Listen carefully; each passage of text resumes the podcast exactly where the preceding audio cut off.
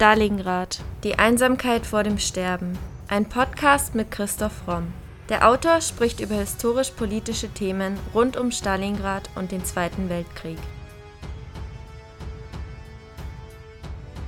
Thema der heutigen Folge: Madame Kitty und ihre Sexspioninnen.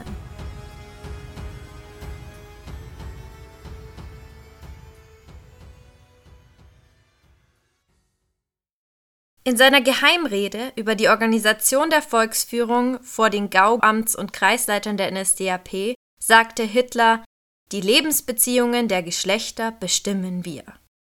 In seinem Tagebuch traut sich Josef Goebbels ihm zu widersprechen. Er sagt, Erotik nicht ganz abdrehen, Deutschland kein Nonnenkloster. Eine Frau sollte ihnen beiden zeigen, wie man Erotik sogar ganz für seine eigenen Zwecke nutzen kann. Käthe, genannt Kitty Schmidt, war, wie ihre Biografin sagte, keine Bestie, aber sie heulte mit den Wölfen. Sie war die Inhaberin eines nach Pariser Gepflogenheiten geführten Etablissements, genannt Salon Kitty, und die Arrangeurin galanter Unterhaltung für die Nazis. Die spannende Geschichte des Salon Kitty und der Käthe Schmidt erzählen wir in der heutigen Podcast-Folge. Am 25. Juni 1882 wird Käthchen Kitty Emma Sophie Schmidt im Hamburger Stadtteil St. Georg geboren. Aufgewachsen ist sie in einer Wohnung am Holzdamm 37 in Hamburg. Sie war das dritte von insgesamt acht Kindern in einer Kaufmannsfamilie. Um 1900 mit 18 Jahren geht Kitty Schmidt als Klavierlehrerin und Gouvernante nach Großbritannien. Dort lernt sie auch ihre große Liebe, einen spanischen Konsul namens Zammit kennen. Von ihm ist auch ihre einzige Tochter Kathleen Schmidt, die am 15.10.1906 in der Ortschaft Cardiff, Großbritannien, geboren wird. Erst danach heiratet sie Zammit, der sich später jedoch mit einer Waffe das Leben nehmen wird. Nach dem Selbstmord ihres Mannes verlässt Kitty Schmidt 1918 im Alter von 36 Jahren Großbritannien und reist mit Tochter Kathleen nach Berlin. Das ist insofern interessant, als sie nach dem verlorenen Ersten Weltkrieg ins Land der Verlierer nach Deutschland zurückkehrt in eine nicht ganz einfache Zeit. Im Berliner Ortsteil Wilmersdorf mietet sie unter dem Namen Käthe Schmidt eine Wohnung in der Berliner Straße 10. Bis 1932 soll sie da mit ihrer Tochter wohnen. In der pulsierenden Metropole mit ihrem freizügigen Nachtleben und der offen ausgelebten Sexualität entwickelt die junge Frau ihr Gespür dafür, dass sich mit käuflicher Liebe ein gutes Geschäft machen ließ. Man muss dazu wissen, dass Berlin in den 20er Jahren für ganz Europa eigentlich die Sexmetropole war und dass aus der ganzen Welt Leute dahin kamen, weil man dort eben so gut wie alles und relativ günstig kaufen konnte, was es so an Sex gab. Um sich und ihre Tochter ohne Mann durchzubringen, steigen sie mit in das florierende Geschäft um die käufliche Liebe ein. Kitty Schmidt beginnt als Rentiere Zimmer an Mädchen und ihre Kundschaft zu vermieten. Das Geschäft scheint gut zu laufen, denn 1922 eröffnet Kitty Schmidt ihren ersten Salon in der Budapester Straße 27, der bis 1932 existiert. Dann wird das Etablissement jedoch geschlossen, da Kitty ohne Konzession Alkohol ausgeschenkt hat. Mit der Machtergreifung Hitlers ändert sich der bis dahin sehr offene Umgang mit Prostitution schlagartig. In den 1920er Jahren noch verkauften etwa 120.000 weibliche und 35.000 männliche Prostituierte ihren Körper allein in Berlin, die Dunkelziffer ist vermutlich deutlich höher. Das waren deutlich mehr als in jeder anderen europäischen Stadt. Prostituierte konnten zur damaligen Zeit überall ihre Dienste anbieten und mussten sich dabei nicht an bestimmte Bereiche halten, wie es zum Beispiel noch zur Zeit der Kasernierung von Prostitution der Fall war. Dabei boten sich die meisten Prostituierten als Nebengeschäft an, um sich etwas dazu zu verdienen. So war es nicht selten, dass Frauen, die tagsüber beispielsweise als Sekretärinnen arbeiteten, abends oder Wochenends als Prostituierte arbeiteten. Für solche spontanen Treffen brauchte man ein Zimmer. Und genau das war der Service, den Kitty Schmidt anbot. Neben dieser Form der Prostitution gab es aber natürlich auch die Bordelle, die festangestellte Frauen beschäftigten und bereits auf der Straße lockten. Das Vergnügen mit den Prostituierten in den Bordellen war teurer, der Umgang aber besser kontrolliert und hygienischer. Es gab ein ganz eigenes Codesystem der Prostitution. So konnte man zum Beispiel an der Kleidung oder an den Stiefeln der Prostituierten erkennen, was sie anboten und was sie gewillt waren, für Geld zu tun. Man konnte fast überall Prostituierte verschiedener Gehaltsstufen und für verschiedene Vorlieben finden. Der junge Goebbels, 28 Jahre alt, äußert sich zur damaligen Zeit zu Berlin. Er sagte, die freudlose Gasse, Dirnen stehen an den Türen und locken, halbnackt, furchtbare Anklage, Körpergeschäft, ich möchte weinen, die Brunst wird zur Schamlosigkeit, es girrt und lockt, Schmährufe hinter uns, pfui, das ist der Bürgerstaat, alles, alles nur Brunst und Geschäft.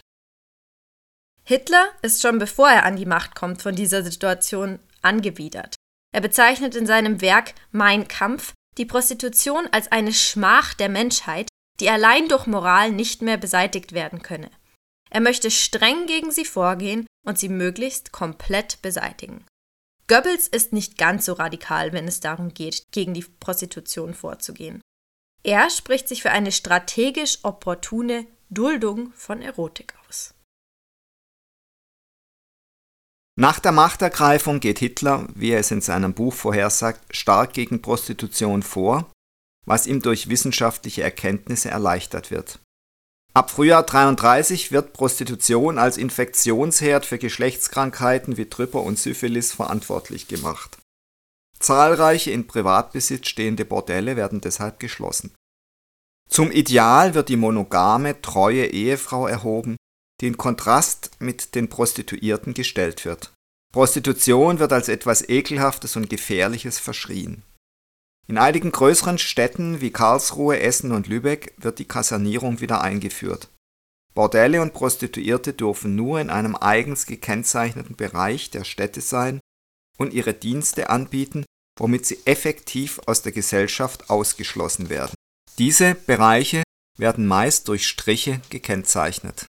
Prostitution auf offener Straße wird nun mit bis zu sechs Wochen Haftstrafe und Arbeitshausunterbringung geahndet. Im Frühjahr 34 existieren nur noch rund 20 Bordelle in Berlin. Obwohl es auch männliche Prostituierte gab, werden besonders Frauen als Prostituierte und damit als asozial eingestuft. Darunter viele Prostituierte genauso wie Frauen mit häufig wechselnden Sexualpartnern, auch wenn diese ihren Körper überhaupt nicht verkauften. Es reicht manchmal schon, wenn sich die Frauen dem Regime nicht beugen wollen. Diese Personen werden dann entmündigt, teilweise sogar sterilisiert.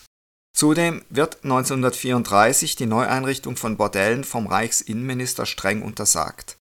Die wenigen bestehenden Etablissements werden kontrolliert und die weibliche Belegschaft als asozial bedrängt. 1935 zieht Kitty Schmidt mit ihrer Tochter für zwei Jahre in die Budapester Straße 17, nur wenige Häuser von ihrem früheren Salon entfernt. Gleichzeitig eröffnet sie unter beachtlichem Risiko ihren zweiten Salon am Kurfürstendamm was sie als Fremdenheim eintragen lässt und offiziell vermietet sie dort Fremdenzimmer. Ihren dritten und letzten Salon eröffnet sie Anfang 39 unter dem Namen Pension Schmidt in der Giesebrechtstraße 11. Ihre Pension Schmidt ließ die stattliche, stets mondän in Hosenanzug oder Kostüm gekleidete Frau im Berliner Adressbuch als Fremdenheim mit der Inhaberin Kitty Zammit eintragen diese geht später als Salon Kitty in die Geschichte ein, der wohl berühmteste Spionagesalon aller Zeiten. Ein Besuch im Salon Kitty soll etwa 200 Reichsmark gekostet haben, was heute über 900 Euro entspricht. Der Salon Kitty war ein Wohnungsbordell im dritten Stock, das Kitty Schmidt seit 1939 betrieb. Es füllte die ganzen 500 Quadratmeter der Etagenwohnung aus. Auch wenn sich viele Legenden und Mythen um das Edelbordell ranken und manche dadurch die Existenz von dem Bordell anzweifeln, gab es dieses Bordell tatsächlich. Den Aufbau und Ablauf eines Wohnungsbordells kann man sich in etwa so vorstellen In hochwertigen Etablissements wurde zuvor telefonisch ein Termin vereinbart, einfach vorbeikommen war nicht möglich. Dabei wurden auch schon die Präferenzen des Kunden abgefragt. Zudem gab es einen Katalog, über den die passende Begleitung ausgewählt werden konnte. Wer am Eingang das Codewort Rotenburg nannte, bekam noch eine Sonderbehandlung. Doch worin diese bestand, lässt sich nicht verifizieren. Erst danach erhielt man Zugang zum geschmackvoll eingerichteten Empfangszimmer, das normalerweise nicht darauf schließen ließ, was hinter den geschlossenen Türen passierte. Von diesem Empfangsraum, der im Fall Kittys mit viel Plüsch, schweren Polstermöbeln und Kristallleuchtern ausgestattet war, ging dann ein Flur ab, der zu insgesamt neun luxuriös gestalteten Schlafzimmern führte. Die Räume waren teilweise unterschiedlich ausgestattet, je nachdem, was der Kunde wollte. Die Flure und Treppenhäuser zu den Bordellen mussten Tag und Nacht gut beleuchtet sein. Von außen durfte man die Prostituierten natürlich nicht sehen. Sie durften sich weder, wie zuvor üblich, reizend an den Fenstern präsentieren, noch in den Hauseingängen oder den Fluren anzutreffen sein. Zudem hatten Vermieter für saubere Bettwäsche und Handtücher zu sorgen, um Infektionen vorzubeugen. Sollte in dem Haus keine Zentralheizung vorhanden sein, so musste jedes Zimmer einen Ofen besitzen und an den Fenstern waren blickdichte Vorhänge anzubringen, um Passanten vor dem Anblick des unsittlichen Treibens zu schützen. Der Ausschank von Getränken war untersagt, mit der Ausnahme es geschehe im Zimmer selbst. Die Betreiberin, die sich französisch vornehm Madame nannte, nahm die Kunden in Empfang. Dass die vollschlanke Blondine um die 60 war, konnte man kaum merken. Sie war sehr weltoffen und nett. Zudem hatte sie sich durch ihre Erfahrung einen ausgezeichneten Ruf in Kreisen des exquisiten und ausgefallenen erotischen Geschmacks in der Reichshauptstadt aufgebaut. Von Zeitzeugen wird Madame Kitty als nette ältere Dame beschrieben. Sie war wohl sehr gut vernetzt und keine überzeugte Nationalsozialistin, was sie gut zu touchieren wusste. Toleriert wurde das Geschäft nämlich von den Nazis, da sie dort ebenfalls verkehrten, obwohl Prostitution offiziell verboten war. Angeblich unterbreitete im April 1939 ein Kommissar der Sittenpolizei im Auftrag der Kriminalpolizei und ihres Chefs Arthur Nebe Kitty Schmidt den Vorschlag, eine bestimmte Anzahl an V-Mädchen in den Salon einzuschleusen, um Führungskräfte der Partei, der Wehrmacht und der Diplomatie auszuhorchen. Kitty lehnt das Angebot dankend aber bestimmt ab. Im Juni versucht sie nach Amsterdam zu fliehen. Die Gestapo nimmt sie jedoch an der holländischen Grenze fest und sperrt sie im Reichssicherheitshauptamt in Berlin in eine Zelle. Dort stellt man sie vor die Wahl. KZ oder mit den Nazis kooperieren. Die Entscheidung war für Kitty, die ihre Tochter durchbringen wollte, einfach. Sie kooperierte. Nazi-Spionagechef Walter Schellenberg zwang die Frau, ihren Betrieb weiterzuführen, mit den Wanzen der Gestapo unterm Teppich. Finanziert werden sollte das Projekt von Josef Goebbels Propagandaminister. Auf die Idee, ein eigenes Bordell zu betreiben, waren Reinhard Heydrich, ein enger Vertrauter von SS-Führer Heinrich Himmler, sowie sein Mitarbeiter Walter Schellenberg bereits gekommen. Das bestätigte Schellenberg später auch in seinen Memoiren, wo er erwähnte, dass Heydrich die Idee um 1938 kam. Wie er Kitty Schmidt dann aber davon überzeugte, ihr Etablissement dafür zur Verfügung zu stellen, sei ihm nicht bekannt. Also er verschweigt hier diese knallharte Erpressung. Im Salon Kitty sollten sich für Heydrich und Schellenberg interessante Männer in luxuriöser Atmosphäre mit jungen deutschen Fräuleins entspannen können. Sie entschieden sich, auf eine schon existierende Einrichtung zurückzugreifen, die Pension Schmidt, die Nummer 1 am Platze. Und das lag nicht zuletzt an dem etablierten Ruf Kittys. Bereits mit ihren vorherigen Pensionen hatte sie sich einen Stamm an potenten Kunden aus den besseren Kreisen geschaffen, die von nah und fern kamen. Sie alle waren der Madame ebenso dankbar wie verpflichtet, und so konnte der Sicherheitsdienst nahtlos an ihren ausgesuchten Kundenstamm anknüpfen, als der offizielle Auftrag kam, die Gäste nicht nur fürstlich zu verwöhnen, sondern sie dabei zugleich zu belauschen. Man hoffte, dass zwischen all dem Lustgestöhne auch die ein oder andere brisante Information abfallen könnte.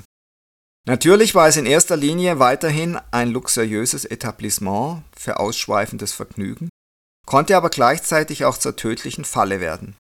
Der Deckname Salon Kitty wurde angeblich von Heydrich persönlich gegeben, der selber oft zu Besuch kam. Die gehobene Wohngegend nahe des Kurfürstendamms und die elegante Einrichtung des Bordells sorgten dafür, dass sich dort eine ausgewählte Klientel einfand, wie viele Personen des öffentlichen Lebens. Es war die perfekte Grundlage, um dort Spionage zu betreiben. Schellenberg zufolge statteten Techniker des RSHA das Wohnungsbordell in der dritten Etage mit Doppelwänden, modernen Abhörgeräten und automatischer Fernübertragung aus. Innerhalb weniger Tage wurden an die 50 Mikrofone in Lampenschirmen und Blumenvasen unter Tischen und hinter Gemälden in den Zimmern der Pension Schmidt versteckt. Auch Kameras wurden installiert. Endlose Kabel liefen unter Teppichen, Leisten, Bilderrahmen und Schränken hindurch und mündeten in Rohrleitungen. Durch diese hindurch führten sie zur Abhörzentrale, die in einem Kellerraum des Hauses eingerichtet war. Bei Umbauarbeiten in den 60er Jahren stießen Bauarbeiter tatsächlich noch auf merkwürdige Kabel, die vom Keller durch Wände und Rohre bis in den dritten Stock führten. Angeblich sollen dort Beamte gesessen haben, die mithörten und Mitschriften auf Wachstafeln machten. Dafür gibt es jedoch keine weiteren Beweise. Generell sind nach dem Zweiten Weltkrieg keinerlei Aufzeichnungen, ob auf Tonband oder Wachstafeln, aufgetaucht. Was man jedoch weiß, ist, dass die Frauen Bericht erstatten mussten, über was sie sich mit ihrer Kundschaft unterhielten. Die Frauen gaben dabei ihre Berichte an Kitty, welche diese weiterleitete. Jedoch brachte das nicht die gewünschte Menge an Informationen, die man sich anfangs erhofft hatte. Im Mai 42 wird Heydrich, der als Ideengeber des Salon Kitty galt, bei einem Attentat in Prag so schwer verletzt, dass er kurz darauf stirbt. In der zweiten Hälfte des Jahres 43 endet die Geschichte des Spionagebordells. Nach einem Bombenangriff der Amerikaner brannten die dritte und vierte Etage des Hauses in der Giesebrechtstraße 11 aus. Während dieses Angriffs soll Felix Graf von Luckner einer Jüdin einen falschen Pass zustecken. Anschließend versteckt er sie bei seiner Bekannten Kitty Schmidt als Küchengehilfin und rettet ihr somit das Leben. Für Kittys eigenes Geschäft ist der Angriff nicht ganz so tragisch, wie man annehmen könnte. Sie zieht mit ihrem Salon erstmal ins Erdgeschoss um, wo sie dann auch bleibt. Neue Wanzen werden jedoch nicht mehr installiert. Heidrichs Nachfolger an der RSHH-Spitze, Ernst Kaltenbrunner, hat zumindest beruflich kein Interesse mehr am Salon Kitty. Die einzige Auflage für Kitty, um ihren Betrieb weiterhin unbehelligt führen zu können, besteht darin, zu schweigen. Und das tat sie, sogar bis zu ihrem Tod 1954. Die Damen des Salon Kitty sollten als verführerische Spioninnen ihren Kunden Geheimnisse entlocken die entweder für das Deutsche Reich und dessen Pläne von Nutzen sein konnten oder zum Verhängnis politischer Gegner werden konnten. Sie sollten die Männer also in Gespräche über Militärisches oder Politisches verwickeln und das Gehörte anschließend in Berichten an den Sicherheitsdienst der SS weiterleiten. Für die Auswahl der Frauen wurde ein eigenes Team zusammengestellt. Das Team aus Psychologen, Ärzten und Dolmetschern, das geeignete Kandidatinnen in allen Berliner Bordells aussuchte, sollte auf bestimmte Eigenschaften achten. Die Damen sollten intelligent sein, gute Fremdsprachenkenntnisse haben, überzeugte Nationalsozialistinnen und mannstoll sein. Dazu zählten Frauen, die entweder bereits als Prostituierte arbeiteten oder die aufgrund erhöhter sexueller Kontakte überwacht wurden. Die Behandlung bei der Arbeit war human, die Bezahlung sehr gut. Zudem ging es nicht bei jedem Besuch im Bordell um Sex. Ein Tagebucheintrag einer damaligen Prostituierten gibt folgende Hinweise. Auch wenn sie verschiedene Kunden hatte, in diesem Fall 359 Männer innerhalb von etwa zwei Jahren, waren viele der Männer wiederkehrende Kundschaft, sodass sie innerhalb dieser zwei Jahre über 850 Besuche verzeichnen konnte. Das bedeutet zwischen zwei und drei Besuche pro Tag. Dabei wurde es auch als Besuch verzeichnet, wenn Reisen unternommen, das Theater besucht und andere Unternehmungen gemacht wurden. Ein guter Teil der Kundschaft stand sogar in regem Briefwechsel mit den Prostituierten. Gerade das waren für die Damen große Vorzüge davon, in einem gehobenen Bordell zu arbeiten. Die wohl einzige Angestellte Kittys, die später auch über ihre Arbeit redete, war Liesel Ackermann. Schon zuvor arbeitet sie als Prostituierte in einem Bordell für besser betuchte Leute. Auch Behörden als Kundschaft waren nicht ungewöhnlich. Bis ein Kommissar von der Berliner Sitte die junge Frau eines Tages vor die Wahl stellt. Entweder sie würde zukünftig ihr tägliches Werk anstatt zwischen seidener Bettwäsche als Arbeiterin in einer Panzerkettenfabrik verrichten oder in einem Etablissement arbeiten, das von der SS genutzt würde, um sowohl ausländische Gäste als auch Nazi-Funktionäre auszuhorchen. Die hübsche Dame musste nicht lange überlegen und entschied sich für den Beruf, den sie ohnehin schon ausübte. Zudem lag der Salon Kitty in einer gehobenen Gegend im Berliner Bezirk Charlottenburg. Das versprach solvente Kunden und gute Einnahmen. 200 Mark war, wie gesagt, die vereinbarte Summe pro Auftrag. Das war nicht schlecht, vor allem wenn man bedachte, dass die durchschnittliche Arbeiterklasse kaum so viel in einem Monat verdiente. Dass sie auch ein bisschen nebenbei die Ohren spitzen und anschließend kleine Berichte schreiben sollte, war quasi geschenkt. Mit 26 gehörte Liesel Ackermann zu einer Reihe von etwa 20 Schönheiten, die die SS gezielt auswählen ließ, um im Salon Kitty zu arbeiten. Entgegen der Darstellung in einem späteren Film, wo der Saloon Kitty in starker Verbindung zur BDSM-Szene gezeigt wird, berichtet Ackermann, dass die Kundschaft in Anführungszeichen normal gewesen sei. Sie bekam dann jedoch ein anderes Problem. Einer ihrer Stammkunden, ein Mitglied des schlesischen Fürstenhauses von Hochberg, verliebte sich in sie. Er wollte sie heiraten und schenkte ihr unter anderem ein Auto. Von Hochberg habe sich auch regelmäßig bei ihr ausgeweint, weil er mit den Nazis nicht konnte und sich vergeblich gegen den Befehl gewehrt habe, einen polnischen Zwangsarbeiter hinrichten zu lassen. Liesel Ackermann war die wohl einzige Dame aus dem Salon Kitty, die sich 1976 traute, ganz öffentlich über ihre Arbeit im SS-Bordell zu berichten. Zu dieser Zeit, hieß es in einem Bericht über sie, habe die damals 63-Jährige noch mit beiden Beinen voll im Berufsleben gestanden. Das durchschnittliche Gehalt der Arbeiterklasse waren 100 bis 200 Mark im Monat. Ein Besuch in gehobenen Salons kostete 80 bis 90 Mark. Entsprechend konnten nur gut verdienende Leute wirklich regelmäßig sich solche Besuche leisten. Und der Salon Kitty war die Creme de la Creme. Er setzte sich selbst unter den Edelbordellen ab. Hochrangige ausländische und inländische Persönlichkeiten waren damit das Tagesgeschäft. Überliefert ist, dass das Edelbordell Salon Kitty durchschnittlich 30 Gäste pro Tag empfing. Darunter waren Diplomaten, Militärs, Minister, Künstler, Politiker und viele Prominente des NS-Staates. Zu den häufigen Gästen gehörten etwa Reichsaußenminister Ribbentrop, Josef Dietrich, Generaloberst der Waffen-SS, der Reichsorganisationsleiter der NSDAP Robert Ley sowie der öfter in Berlin weilende italienische Außenminister und Schwiegersohn Mussolinis Galeazzo Ciano. Auch Heydrich und Schellenberg nahmen die Dienste des Salon Kitty in Anspruch, den sie ja selbst etabliert hatten. Einzelne Hinweise deuten auch auf Goebbels als Besucher, sicher festzustellen ist das jedoch nicht mehr, und Goebbels hatte ja auch reiche Auswahl unter den deutschen Schauspielerinnen. Immerhin gehörten zu den hochrangigen ausländischen Gästen nicht nur der italienische Botschafter, der als ein wahrer Schwerenöter galt, sondern auch Außenminister Graf Giano, quasi im Nebenberuf auch noch Schwiegersohn von Mussolini. Graf Giano war ein gern gesehener Gast. Regelmäßig kam der italienische Außenminister während seiner Berlin-Besuche in den edlen Salon. Manchmal ließ er sich in einem Dienstwagen chauffieren, meistens nahm er aber ein unauffälliges Taxi und büxte, manchmal auch heimlich für zwei Stunden während einer Kinovorführung aus und eilte in den dritten Stock des Hauses, das nur einen Steinwurf vom Kurfürstendamm entfernt lag. Ansonsten war Graf Ciano, wie all die anderen Besucher auch, darauf bedacht, seine Aufenthalte im Salon Kitty nicht an die große Glocke zu hängen, zumal nicht klar ist, wie sein Schwiegervater auf solche Besuche reagiert hätte. Graf Ciano gab bei einem seiner Besuche im Salon Kitty preis, dass er und sein Schwiegervater sich gerne über Adolf Hitler amüsierten, den sie einen Clown nannten.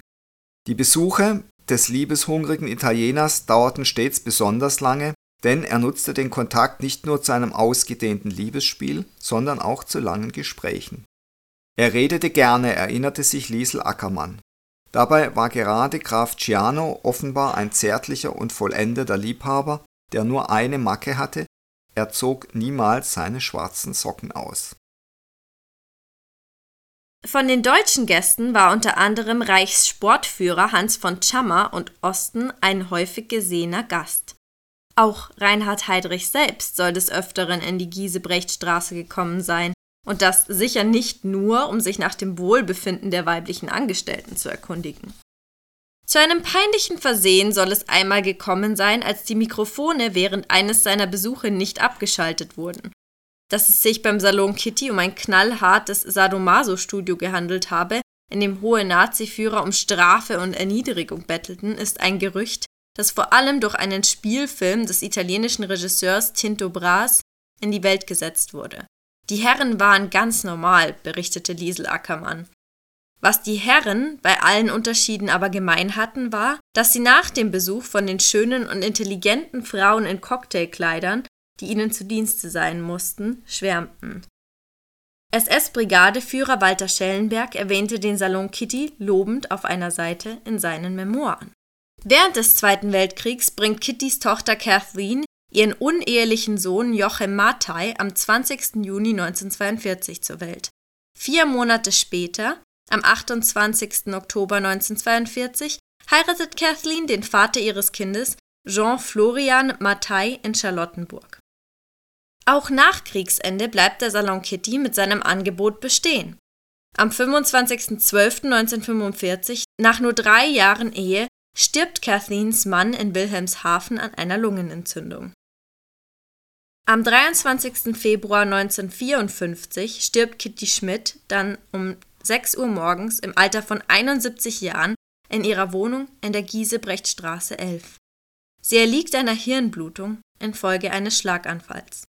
Sie hat nie über die Vorfälle und Abläufe im Salon Kitty gesprochen, wie es oft von ihr verlangt wurde. Vier Tage später wird sie um 11 Uhr vormittags am Waldfriedhof Heerstraße in Berlin beigesetzt. Zu ihrer Beerdigung kommen Hunderte von Menschen. Darunter sind nicht nur Freunde, sondern auch ehemalige Angestellte und Kunden ihres Salons. In einem Nachruf wird sie beschrieben als eine in internationalen, besonders diplomatischen Kreisen Berlins renommierte Inhaberin eines nach Pariser Gepflogenheiten geführten Etablissements und favorisierte Arrangeurin galanter Unterhaltung. Die Tochter, Kathleen Mattei, übernimmt im Alter von 48 Jahren das Geschäft ihrer Mutter das sie als Künstlerquartier Pension Florian weiterführt. Sie benutzt hierfür den Namen ihres verstorbenen Mannes. Die Künstlerpension war besonders bekannt für ihr Pärchenzimmer. Bis zu fünf junge Damen hatte die Tochter bei der Hand, falls ihre männlichen Gäste gewisse Bedürfnisse stillen wollten. Bis in die späten 1970er Jahre lief dieses Geschäftsmodell weiter. Geschlossen wurde die Pension Florian genannte Unterkunft sogar erst 1992. In den Berliner Telefonbüchern tauchte Kitty während ihres Lebens unter stetig wechselnden Namen auf. Mal als Käthe Schmidt, anschließend als Kitty Zammit und als Kathi Zammit Schmidt, Käthe Zammit, dann erneut als Kitty Zammit und 1941 nur noch unter dem Namen ihrer Tochter Kathleen. Bei Recherchen in Slowenien fand sich im Nachlass von Kitty Schmidt im Besitz ihrer Schwiegerenkelin eine Schachtel mit mehr als 500 bisher nicht bekannten Fotos. Dort fand sich auch die einzig erhaltene schriftliche Aufzeichnung von Kitty Schmidt. Natürlich hat es auch jenseits des Salons Kitty Prostitution im Dritten Reich gegeben, in den Wehrmachtsbordellen etwa, sogar für privilegierte Häftlinge in KZs und natürlich unorganisiert und geduldet in kleineren wie größeren Kommunen. Andererseits unterdrückte die Gestapo zugleich ideologiewidrige Sexualität oft rücksichtslos. Schwule wurden wegen Unzucht hart bestraft, Prostituierte konnte der Vorwurf der Asozialität ins Gefängnis, Arbeitslager oder sogar KZ bringen. Erotika wurden, wie Akten aus Heinrich Himmlers Hinterlassenschaft zeigen, mitunter bizarr gründlich verfolgt Gleichzeitig sorgte das Reichssicherheitshauptamt seit 1939 Dachorganisation für Gestapo und SS-Dienststellen für die eigenen Bedürfnisse. In Giftschränken wurden erotische Bücher gesammelt. Sogar eine ganze derartige Bibliothek mussten zwangsverpflichtete jüdische Bibliothekare in der Eisenacher Straße 12 in Berlin aufbauen. Sie wurde nach dem Zeugnis des Zwangsarbeiters Ernst Krumach von den SS-Leuten natürlich sehr oft benutzt. Auch boten staatliche Stellen durchaus auf dem internationalen Markt konfiszierte Erotika an, allerdings nur mit höchster Freigabe. Heydrich persönlich erlaubte im März 1935 Dubletten aus der beschlagnahmten pornografischen Sammlung des Schriftstellers Eduard Fuchs in Paris zu verkaufen, um Devisen zu erlösen. Der Gewinn betrug schließlich 30.000 Francs. Das war mehr, als damals für Werke der vermeintlich entarteten Kunst gezahlt wurden, deren Werke heute Millionen wert sind. Nach der Machtergreifung 33 werden zahlreiche in Privatbesitz stehende Bordelle geschlossen.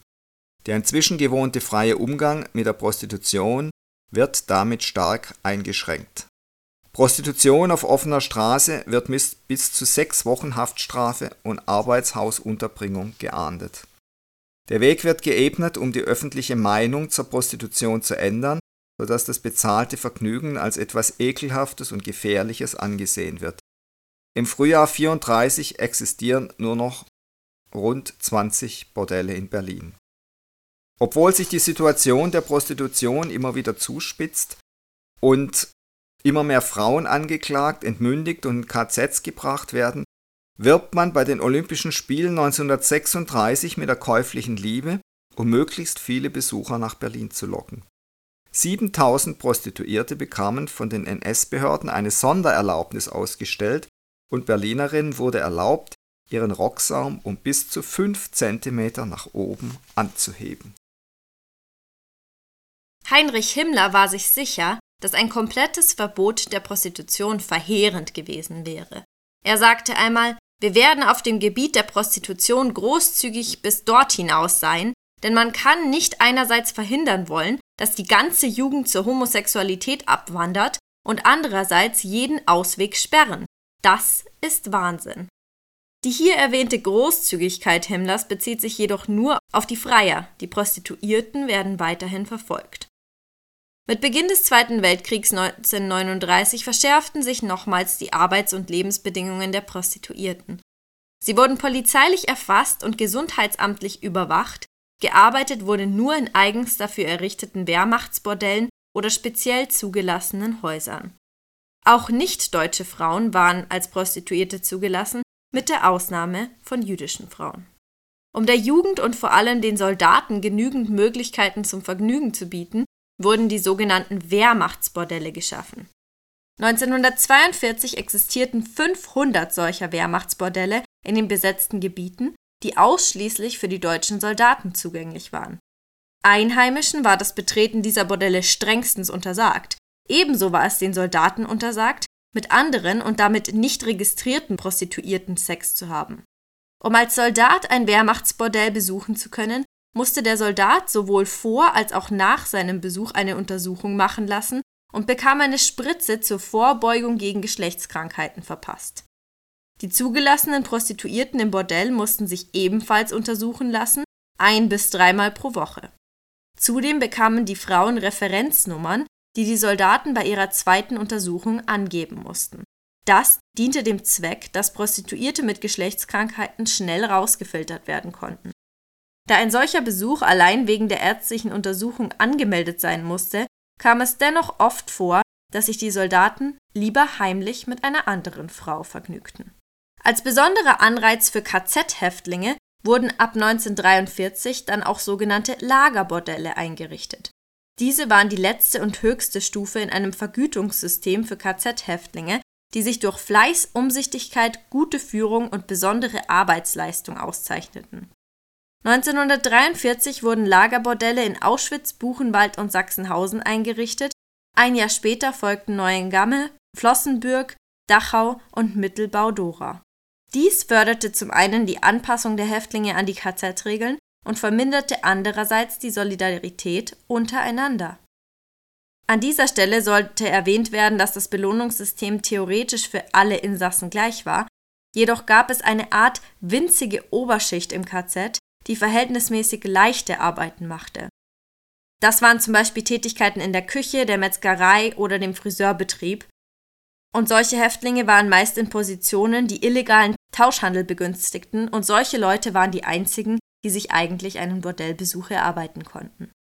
Die restlichen Insassen kämpften mit jedem bisschen Energie, die ihre geschundenen Körper noch aufbringen konnten, ums Überleben.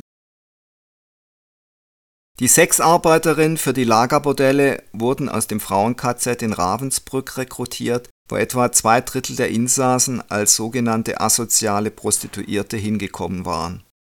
Gelockt wurden die Frauen erst mit dem Versprechen einer frühzeitigen Entlassung, welches jedoch nie eingehalten wurde. Gab es zu wenig der angeblichen Freiwilligen, suchten die SS-Männer persönlich die Frauen aus, wobei sie bevorzugt Prostituierte nahmen, da diese ja bereits als gesellschaftsuntauglich galten und sie keine Angst haben mussten, rehabilitierungsfähige Frauen zu zerstören. Wer sich einen Besuch im Bordell verdient hatte, wurde jede Woche neu verkündet, beim Besuch wurde den Männern sowohl davor als auch danach eine Spritze verabreicht, bevor sie in die kleine Kammer mit der spärlich bekleideten Prostituierten gehen durften. Die Tür der Kammer hatte ein Guckloch, so dass die Wächter sehen konnten, dass in der Kammer alles nach Vorschrift verlief. Der Mann hatte 15 Minuten Zeit und durfte sich nur in der Missionarsstellung vergnügen, bevor er wieder auf den Gang gezerrt wurde und sich eine zweite Spritze abholen musste. Die Frauen mussten acht Männer in zwei Stunden über sich ergehen lassen. Dazwischen blieb gerade genug Zeit, dass sie sich ihre Vagina spülen konnten. Viele dieser Prostituierten unternahmen mindestens einen Versuch, sich das Leben zu nehmen. Zuerst berichtete das Magazin Der Spiegel im März 1950 im Rahmen einer Serie über den 1945 hingerichteten Reichskriminalpolizeichef Arthur Nebe, eine gewisse Kitty Schröder habe ein Etablissement in zwei eleganten Stockwerken in einem Hause neben der Esplanade betrieben. Berühmt sei das Badezimmer gewesen wegen einer Wanne, in der man zu dritt bequem Platz hatte. In seinen 1952 veröffentlichten Memoiren behauptete dann der Masseur von SS-Chef Heinrich Himmler, Felix Kersten, es sei dem zweiten Mann der SS, Reinhard Heydrich, ein besonderes Vergnügen gewesen, die intimen Gespräche der hohen Herren anzuhören und sie bei passender Gelegenheit verwenden zu können.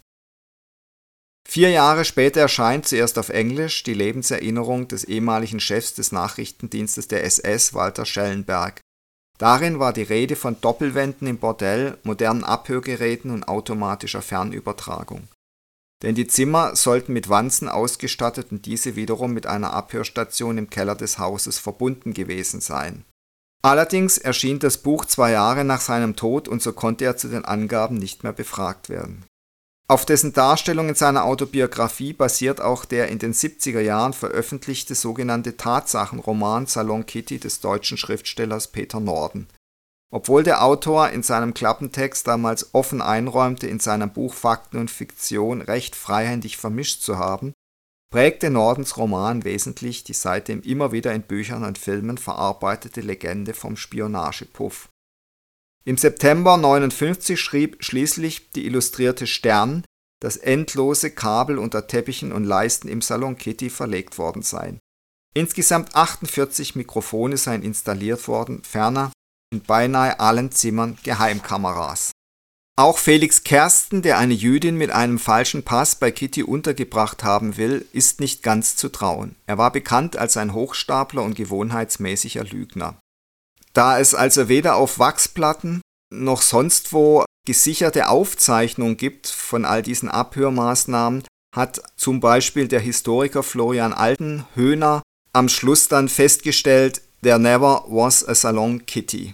Andere wie Urs Brunner und Julia Schrammel hat interessiert, was an den Legenden wirklich dran ist. Für ihr Buch Kitty Salon, welches im Oktober diesen Jahres erschien, haben sie jahrelang alle Spuren ausgewertet, die es noch gibt zum käuflichen Sex im Dritten Reich, zur Konkurrenz der verschiedenen Geheimdienste des Regimes untereinander und zur Biografie der Betreiberin Kitty Schmidt.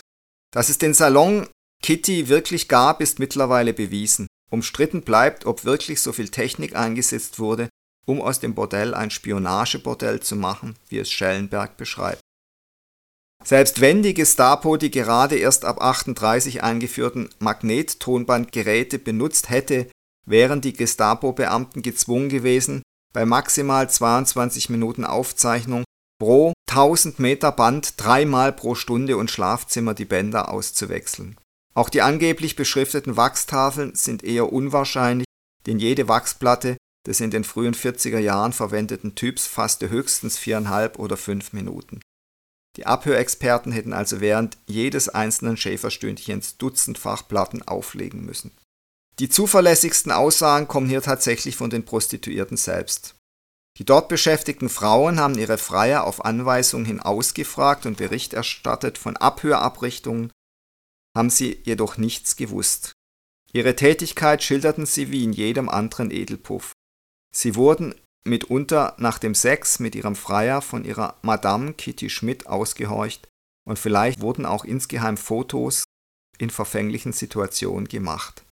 Ob diese Informationen tatsächlich auf Geheiß der Nazis gesammelt wurden und ob das Bordell nicht doch mit Abhörvorrichtungen und doppelten Wänden versehen worden war, kann nur Kitty selbst wissen und die hat, wie gesagt, bis zu ihrem Tod eisern geschwiegen.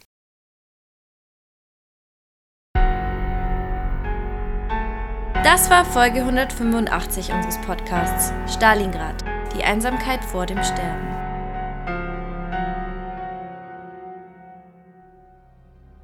Sie musste grinsen und schob sich einen weiteren Bissen Echsenfleisch zwischen die Zähne. Jetzt erinnerte er sich, wann er das letzte Mal befreit gelacht hatte. Als er mit den drei Duke-Jungs, Eve, Lilo und Pinker im Bunker Supermarkt gespielt hatte. Die Rollen unter den Kindern waren klar verteilt gewesen. Wolf, Ratz und Hip waren als Sklaven an der Kasse gesessen, während die Mädels und er getreu dem Spruch von Lilos Mutter, der Kunde ist König, an den vermeintlich vollen Einkaufsregalen vorbeigeschlendert waren und er nach kurzer Zeit den absoluten King in Form des Ladendiebs gegeben hatte, der sogar der siebenjährigen Detektivin Eve entkommen konnte. Zumindest bis er sich im Krematorium des Bunkers von ihr stellen ließ. Zwischen einigen Holzsärgen, Holz gab es wieder reichlich, seitdem es weniger Menschen gab, fanden ihre Hände das erste Mal zueinander. Coole Verhaftung, flüsterte er. Sie saßen stumm hinter dem Sarg, bis Eve glaubte, den Atem der Toten zu hören.